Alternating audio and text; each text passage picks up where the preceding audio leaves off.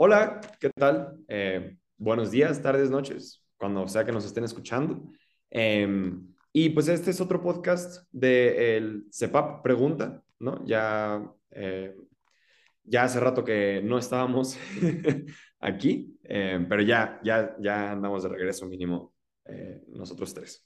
Em, y de lo que íbamos a hablar hoy es sobre las desapariciones y la militarización en el país, que es un tema que ha cobrado relevancia mucho y además, como estamos ahorita también con temas de militarización en el país y cuestiones por el estilo, em, pues es incluso más relevante, más importante tratar eh, qué significan que haya militares. Em, antes de ya llevar un poco más a los temas, nada más quería presentar a nuestro invitado especial, eh, Pablo Ferri, que es un periodista que se ha hecho muchas cosas, pero que, eh, como me habías platicado la vez que, nos hablamos, me habías dicho que te habías especializado en cuestiones de faltas a los derechos humanos por parte de los soldados, ¿no?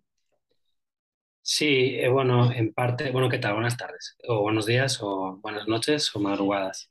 Eh, sí, parte de, mi trabajo estos años en México ha tenido que ver con eso, con, con el uso policial de, militares en, en, los últimos tres sexenios sobre todo, aunque en verdad que, que, empezó a ocurrir con el, con el presidente Vicente Fox, pero, pero más con Calderón, mucho más con Peña y, y también ahora con López Obrador. ¿no?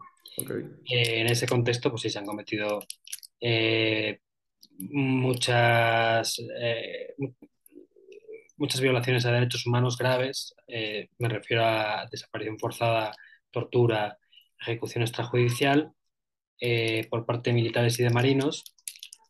Y, es una situación, bueno, en la que la violencia, lejos de bajar, ha ido aumentando con los años. Este es el primer año en el que parece que por lo menos empieza a bajar un poquito, en cuanto a homicidios por lo menos, pero pues es una tendencia muy débil todavía como para tomársela eh, en serio.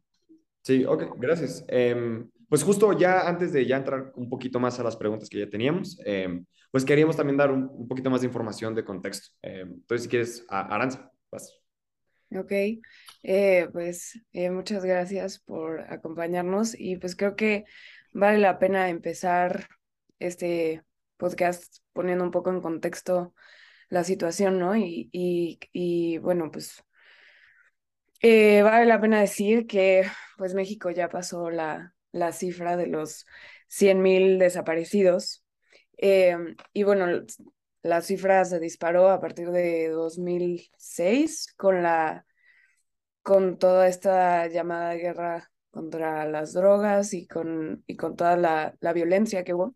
Eh, y eh, bueno, pues se disparó um, un poco alrededor o más del 91% a partir de, de, ese año y pues ha continuado eh, durante todos estos años, ¿no? Entonces, eh, Carlos o Emilio. sí, yo, yo solamente quería decir que, bueno, o sea, 100 mil desapariciones es un dato, eh, o sea, monumental, ¿no? Y eso sí habla de una cuestión que ya está siendo más que recurrente. Y, y, y, además lo que estábamos también, algo bueno que yo creo que vale la pena notar es que eh, hubo, de, de, acuerdo al Comité contra la Desaparición Forzada de, de la ONU, eh, solamente en este periodo que ya estaba diciendo Aranza, eh, hubo entre el 2 y el 6% de los casos habían sido judicializados y había un total hasta el 2021, que es justo la, cifra que había dado Aranza, es que solamente hubo 36 sentencias. Eh, de, este, de, en contra de las desapariciones forzadas. O sea que la impunidad en, en este tema es altísima eh, y es algo que es genuinamente preocupante. Entonces, esa es otra cosa que, yo, que yo quería decir. Eh, Carlos, no sé si tú querías. Eh, y en este sentido, sin duda es in, innegable que no podemos desligar el, el proceso de militarización que comenzó en el país con este incremento en las desapariciones, en el número de personas desaparecidas.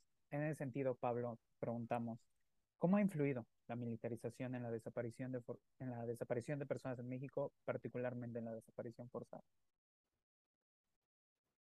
Bueno, yo creo que son análisis que todavía no se han hecho, porque habría que acudir a casos concretos eh, y estudiarlos.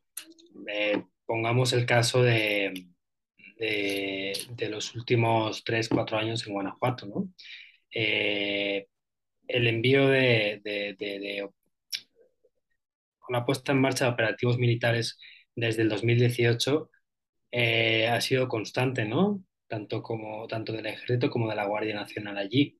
El, primero de ellos, eh, en los primeros meses de 2019, por el problema del robo de combustible, ¿os acordáis? Incluso en la Ciudad de México y en otras ciudades importantes o grandes del país había escasez de combustible porque el gobierno decidió cerrar los ductos porque había cantidad de, de, conexiones ilegales y, eh, parte de cómo el gobierno trató de atajar este problema fue mandando al ejército a acampar encima de los ductos en, Guanajuato.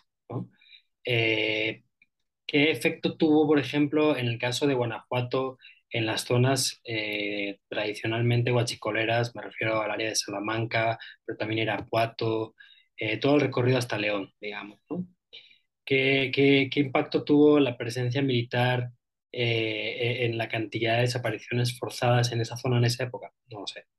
Lo que sí, y más planteo otra cosa, y es que en, en, en, los últimos años, desde hace un par de años a esta parte, eh, recién empezamos a entender eh, el problema de la desaparición eh, de una manera numérica, en el sentido de que hasta hace poco tiempo no teníamos manera de saber cuánta gente había desaparecido, cuánta gente había desaparecido, pero había sido encontrado o encontrada, vivo o muerto. Eh, eh, en qué lugar había desaparecido, pero de qué lugar venía o era originario. O sea, una serie de, variables eh, que nos permite conocer mucho mejor el fenómeno que hace unos años y que hasta hace poco tiempo no se conocía. ¿no? O sea, hablamos de 100.000 desaparecidos en México, sorprendiéndonos de la enormidad de la cifra, que lo hace casi inasible o inentendible, pero casi casi que olvidamos que hace 5 o 6 años no teníamos siquiera un, eh, un, registro ¿no? más o menos aceptable. Pero hoy, en, hoy en día eh, puedes criticar cuestiones del Registro Nacional de Personas Desaparecidas, falta de variables, falta de datos de algún estado concreto, pero bueno, hay una, una sistematización de la información que hace, hace 4 o 5 años no existía, ¿no? Entonces, eh, si, partimos de, si partimos de esa base, es muy difícil plantear ya un cruce de, un cruce de, variables porque ni siquiera teníamos una base sólida en una de las dos en una de las dos márgenes hasta hace poco tiempo. Sí hemos sabido más o menos el despliegue de tropas como ha sido por eh, la misma información de la Secretaría de la Defensa o la Secretaría de la Marina, pero, pero no sabíamos eh, de dónde desaparecía la gente o, de dónde era originaria, o si era hombre o mujer, o qué edad tenía, eh, y ese tipo de datos, ¿no? Entonces, me parece muy difícil hoy en día eh, tratar de valorar qué impacto ha tenido una cosa sobre la otra, puesto que hasta hace muy poco tiempo no sabíamos siquiera qué era una de las dos cosas. Ok. o sea, es, muy difícil entonces poder decir cuál ha sido o sea, el impacto que ha tenido, porque, o sea, justo lo que también nos estábamos queriendo preguntar es, con respecto al caso que, bueno, las desapariciones de, de los 43 estudiantes, ¿no? En Igual. Em, o sea, lo, lo, que queríamos era entender cómo es que, eh, o bueno, el caso de Ayotzinapa, ¿no? Que es también así más famosamente conocido. Sí, sí.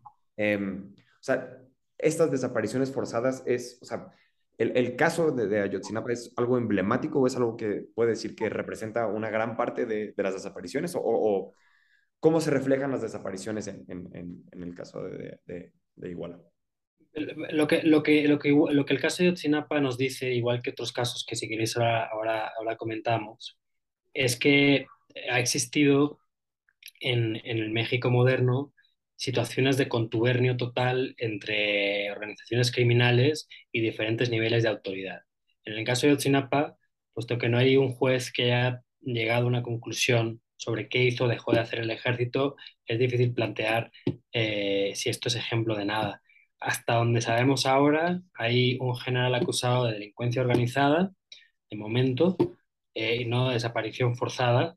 Eh, esto también es extraño y se está moviendo porque hasta donde yo entendía hace una semana y media, la fiscalía se había pedido la, detención de este señor por desaparición forzada también, además de delincuencia organizada, pero la notificación a las víctimas indirectas es que es solo por delincuencia organizada. Estoy un poco sorprendido también, no sé qué está pasando en el interior de la Fiscalía, hay peleas entre eh, el fiscal general y la unidad que investiga el caso de Otsinapa, eh, y entonces no, sé exactamente qué está pasando ahí dentro, pero algo raro está pasando. Esto en el sentido de cuántas personas hay... Un segundo, por favor. Esto en el sentido de, de, cuál, es el, cuál ha sido el papel del ejército y su responsabilidad en la desaparición forzada de los 43, ¿no? Hay un capitán eh, del ejército preso por desaparición forzada en el, en el, marco del caso de Otsinapa y hay un, un elemento de inteligencia que tiene grado de sargento, elemento de tropa, que también está preso ahora mismo por desaparición forzada.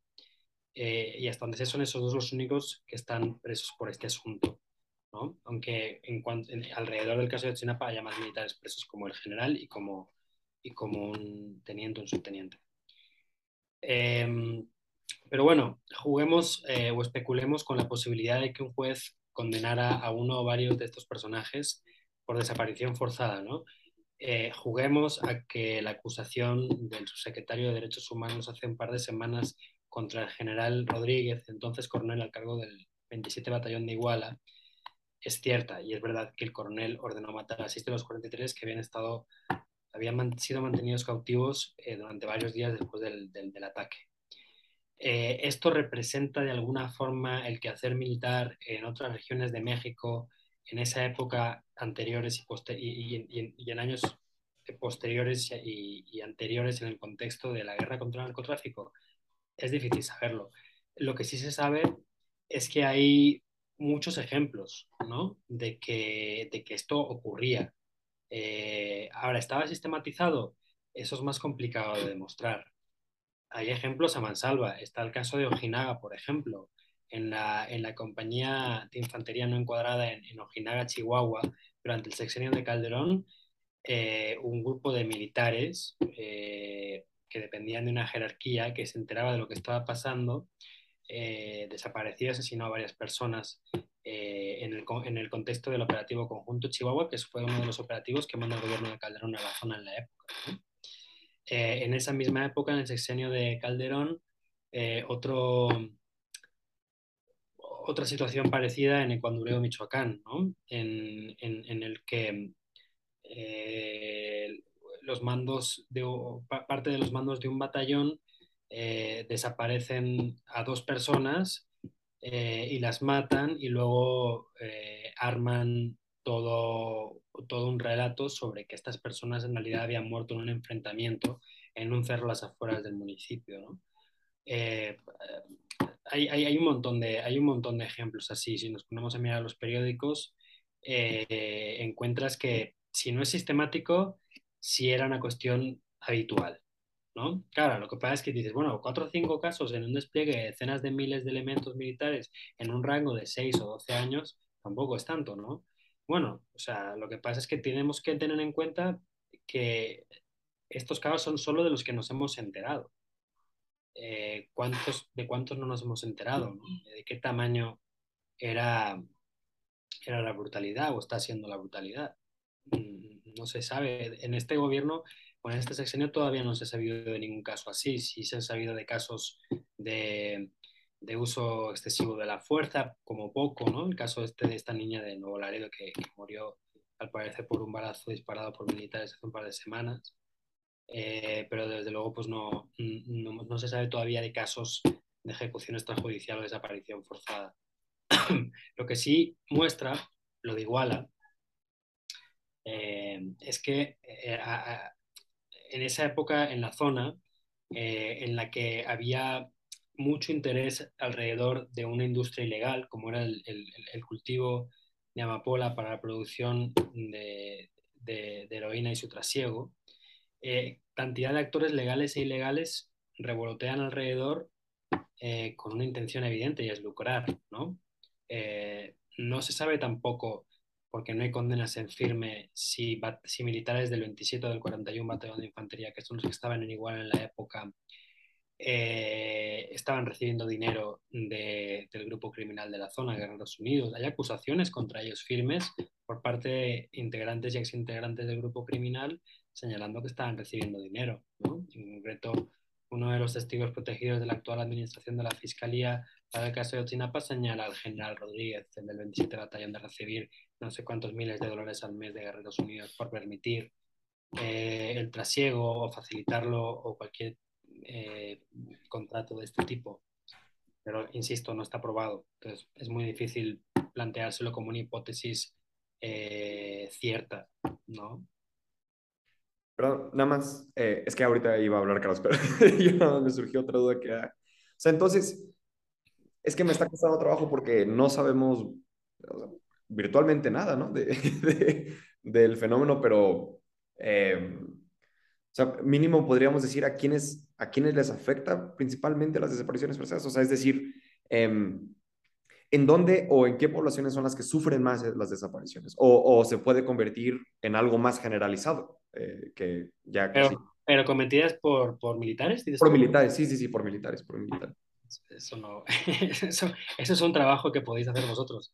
Este, no, no, está hecho, decirte, no, o sea, yo puedo plantear marcos contextuales, pero desde luego no, no, no ha sido, o sea, ese cruce no ha sido mi chamba estos años, entonces no, no te puedo plantear nada con un grado de certeza más o menos aceptable porque no, no se sabe, ¿sabes? O sea, si tú vas al Registro Nacional de Personas Desaparecidas no vas a encontrarte una, una variable que diga mm, desapariciones cometidas por militares. No, no existe eso, ¿no? Eh, lo que te puedes encontrar eh, jugando con el Instituto Nacional de Acceso a la Información es, pues no sé, cantidad de sentencias emitidas por el Poder Judicial de la Federación contra militares por el delito de desaparición forzada. Yo no sé si en, su día, en, el trabajo que este hice con, con Daniel Arrea, se llama La Tropa, eh, que pues, salió publicado hace dos tres años, porque, claro, como nos repartimos el trabajo, hay partes que yo no me las sé tan bien, pero yo creo recordar que Daniela, en uno de los capítulos, hablaba precisamente de, de, de, sentencias emitidas por el Poder Judicial por, por, por delitos eh, o violaciones graves a derechos humanos, ¿no? que son los delitos que comentaba antes, o sea, desaparición forzada, ejecución extrajudicial, tortura. no recuerdo, no tengo los números, no me los sé de cabeza, tendría que buscarlos. Pero, pero así tal cual, eh, de cuántos militares, por ejemplo, hay detenidos eh, por desaparición forzada, no, no, se sabe. Procesados o condenados, tampoco.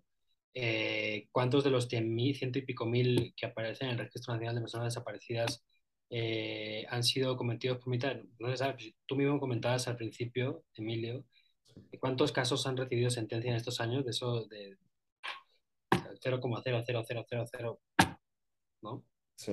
La, realidad, la triste realidad, y, y, me entristece veros un poco decepcionados, pero esa es la, es la realidad, es que eh, estamos, en, eh, o sea, estamos en, en, eh, en, en, un mundo eh, del que apenas sabemos nada. Me refiero al, al, al, al, al penal, ¿no? O sea, yo entiendo que el sistema antiguo, eh, que llaman los abogados, los penalistas, eh, que generaba una cantidad de papeleo y de burocracia brutal, era también muy opaco, de forma que era muy difícil encontrar cosas.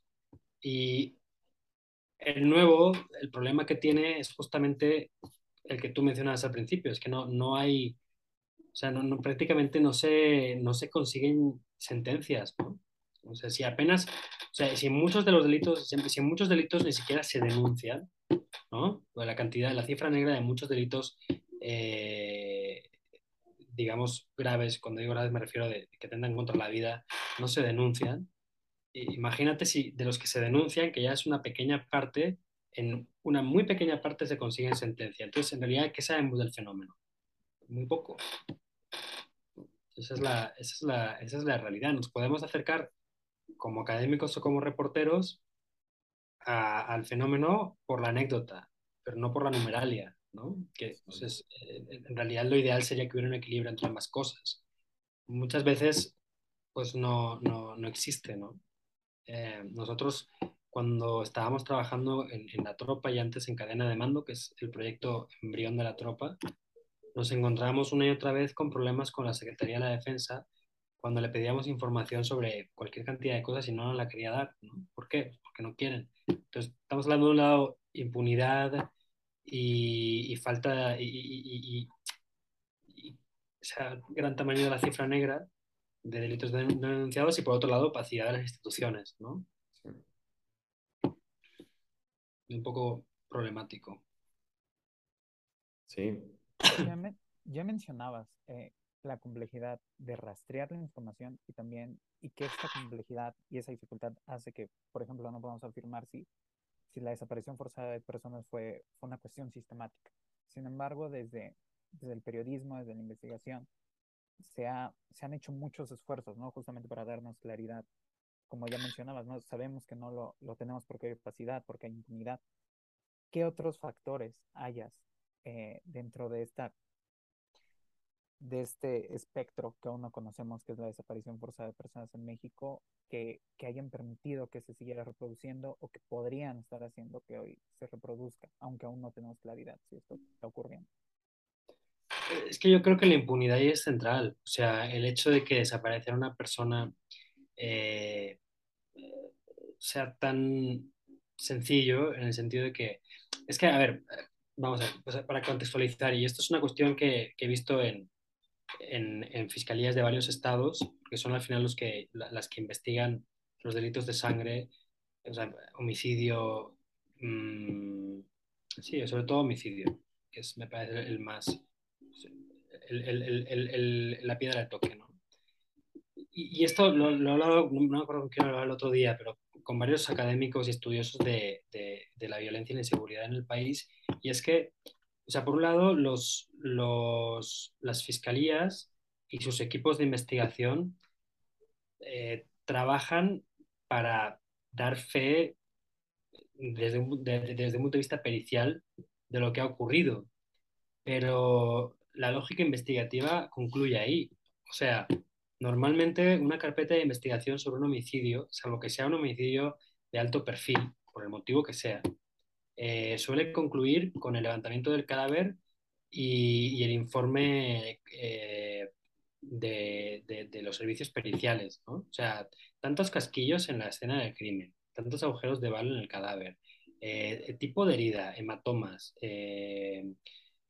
no sé, esta terminología eh, forense que, que utilizan. Y, y, entonces, eso se queda ahí. Normalmente la, la, la, investigación penal de las fiscalías suele concluir ahí, salvo que de repente alguien eh, aporte información porque el caso mm, importe más de lo habitual, porque alguien se haya interesado desde el campo que sea. Entonces, como eso es lo habitual, y eso es parte del motivo por el que la impunidad reina en, en, en, delitos de sangre. Es, es, es, muy difícil, o sea, es, es, muy fácil, perdón, como, como criminal, a mi entender, decir, bueno, si el problema eh, a veces cuando mm, mato a alguien es que el cuerpo puede dar pistas de quién lo ha matado, si desaparezco a alguien, eh, pues se acaban los problemas, ¿sabes? Porque dejo menos pistas todavía si asumo yo como criminal de una manera consciente o inconsciente que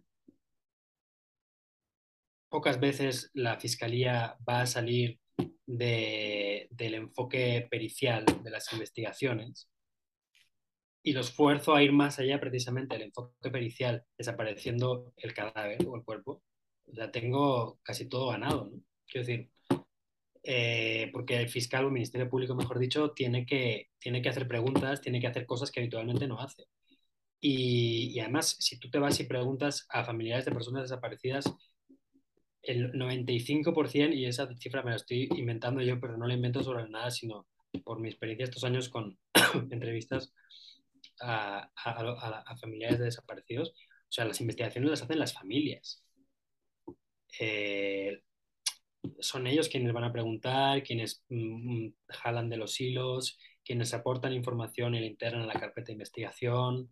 Eh, y, a partir de ahí, bueno, quizá un, ministerio público mm, mande una citación para que alguien vaya a declarar.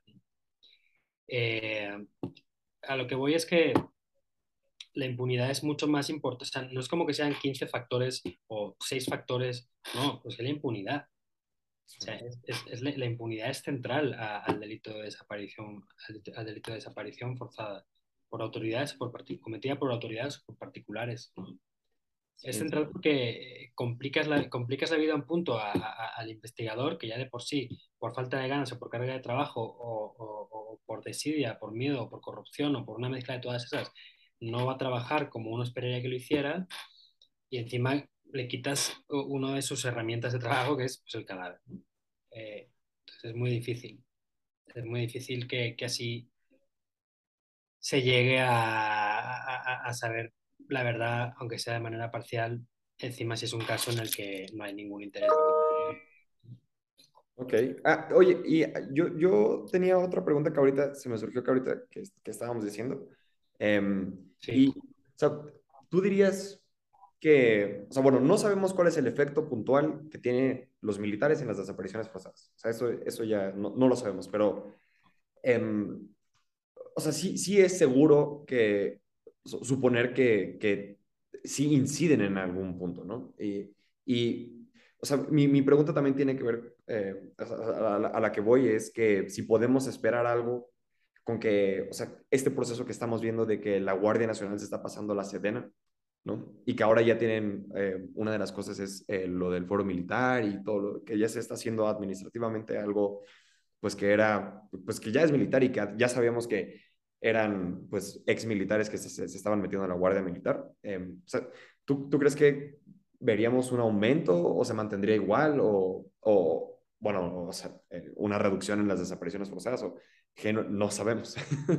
es muy, es muy, es, es difícil saberlo. O sea, es que igual, igual eso es lo que tenéis que poneros a hacer, o sea, tratar de conseguir datos o, o cruzar datos, ¿no? Es decir, bueno, vamos a rastrear eh, la cantidad de... Porque eh, cuando pasa algo en un lugar, siempre mandan militares y es público, ¿no? Entonces, si podéis rastrear la cantidad de militares que han mandado, o podéis rastrear en, a través del INAI, ¿no? A Sedena o a Semar. Oigan, ¿cuántos militares eh, había en funciones en Nuevo Laredo, en, en Tamaulipas, eh, o, en la, en la X región militar o en X zona militar entre tal y tal, ¿no? Y, y, en esa época ver si hay un incremento de militares y hay un incremento, un incremento de desapariciones, de denuncias por desaparición forzada, pues sería muy interesante, me parecería muy interesante. Eh, ahora, tened en cuenta también que a veces las desapariciones no, o sea, no, no, uno, no se denuncian, como decíamos antes, cifra negra, o dos, se pueden denunciar más tarde de forma que no va a cuadrar con la llegada de un operativo militar. ¿no? Eh, no lo sé, por ejemplo, si agarráis el caso de, ese es un caso bastante famosillo.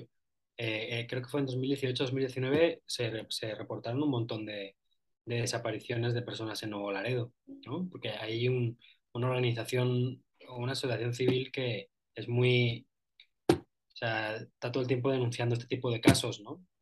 Y, y al final, pues creo que eran 38, 39 casos en muy poco tiempo, con las mismas características que apuntaban todos a, todos a la Marina.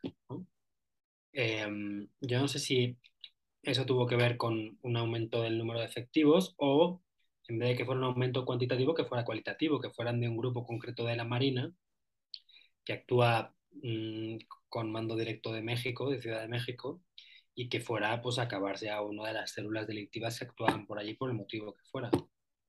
Es difícil, o sea, no, no, es, un, no es un estudio fácil, pero no está hecho. Eh, y si está hecho yo lo desconozco, vamos, me, me, extrañaría que se me hubiera pasado por alto porque es un enfoque muy interesante. Mm.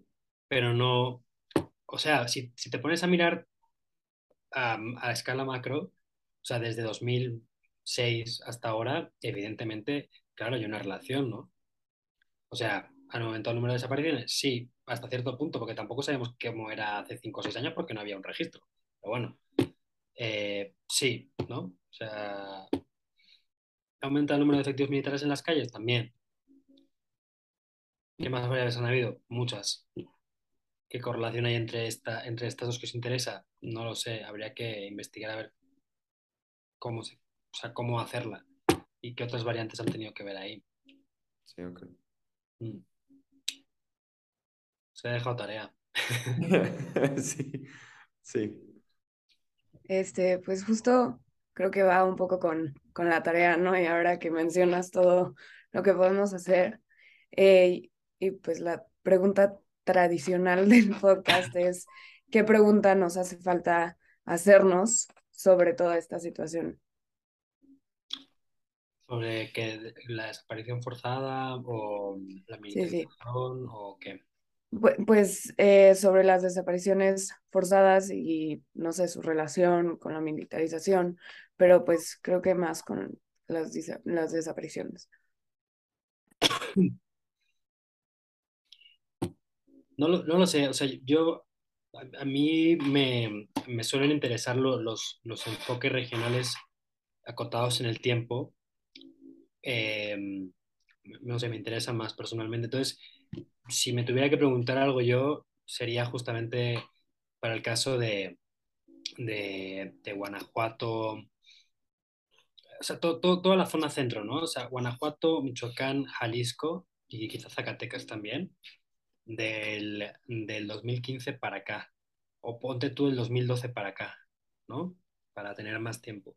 Y, y, tratar de cruzarlo con, con operativos militares y, y, con más cosas, o sea, hacer un, un, un, vaciado de prensa, ver un poco qué ha ido pasando eh, en materia de seguridad en estas zonas, en esta época, y tratar de entender eso, ¿no? Lo digo porque, eh, así como por ejemplo Veracruz, era, era un problema que sonaba mucho en 2016, 2015. En los últimos años, según el registro, bajó bastante las denuncias. Pero en Guanajuato han aumentado muchísimo y en Jalisco también. Em, claro, luego también eh, creo, creo, que era el fiscal de Jalisco o el, gobernador quienes protestaban porque decían que ellos daban todos los números y que otras fiscalías no los daban, y entonces que ahí se generaba una distorsión y puede ser que tengan razón, no lo sé. Pero a mí me interesan, o desde, desde ese punto de vista regional, acotado en el tiempo, me gustaría saber eh, qué ha pasado y si tienen que ver desde luego con el desembarco de militares o marinos o guardias nacionales. ¿eh? Em, otra, otra, otra forma de verlo sería eh, pedir por transparencia a la CNDH o a las comisiones estatales de derechos humanos la cantidad de quejas recibidas por desaparición contra cualquiera de estas fuerzas armadas. Me ocurre que también puede ser útil. O sea, se, pueden se puede llegar a tener datos, no, no es imposible, pero de hecho, había un libro, ahora que pienso.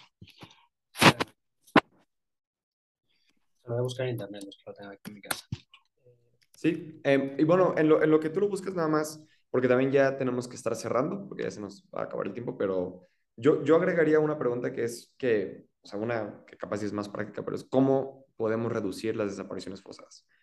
Que, em, o sea, ya, ya teníamos un factor de, de, de impunidad, pero otro que, o sea, yo, yo, yo pensaría que mm, otro problema que se, que se encuentran es, pues, ah, o sea, justo lo opaco, ¿no? Que también tiene que estar relacionado con la impunidad, pero la falta de transparencia y que no se saben las cosas, creo que también, eso también puede ser eh, muy, muy relevante para, para esto. Em, pero bueno, sí, no sé si eh, querías terminar, Pablo. No, no, no, estaba buscando un libro, o sea, que, que en realidad no sé si eh, toca centralmente, pero al menos sí lo hace tangencialmente lo que estamos hablando, eh, os lo paso por aquí por el chat. Es, es, del equipo del programa de política de drogas del CIDE. se llama Las violencias.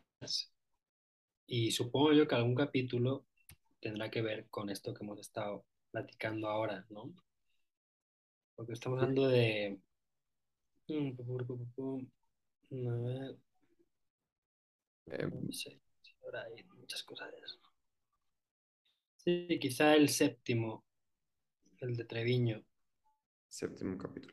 Ok. Quizá, porque Javi, Javier, Javier eh, cuando estábamos nosotros haciendo la tropa, que teníamos un acuerdo con, con, con, el programa de política de drogas del CIDE, ellos se encargaban de la parte de cifras, eh, o sea, cifras, eh, se hacían todo el trabajo de solicitudes de información y, y luego sistematizaron este, eh, las respuestas en una base de datos y nosotros les pasábamos entrevistas y ellas, ellos los, las, las, calificaban y las separaban, entrevistas con militares me refiero, y las separaban por temas, ¿no? Bueno, y, y Javier era el que dirigía todo ese esfuerzo en el CIDE.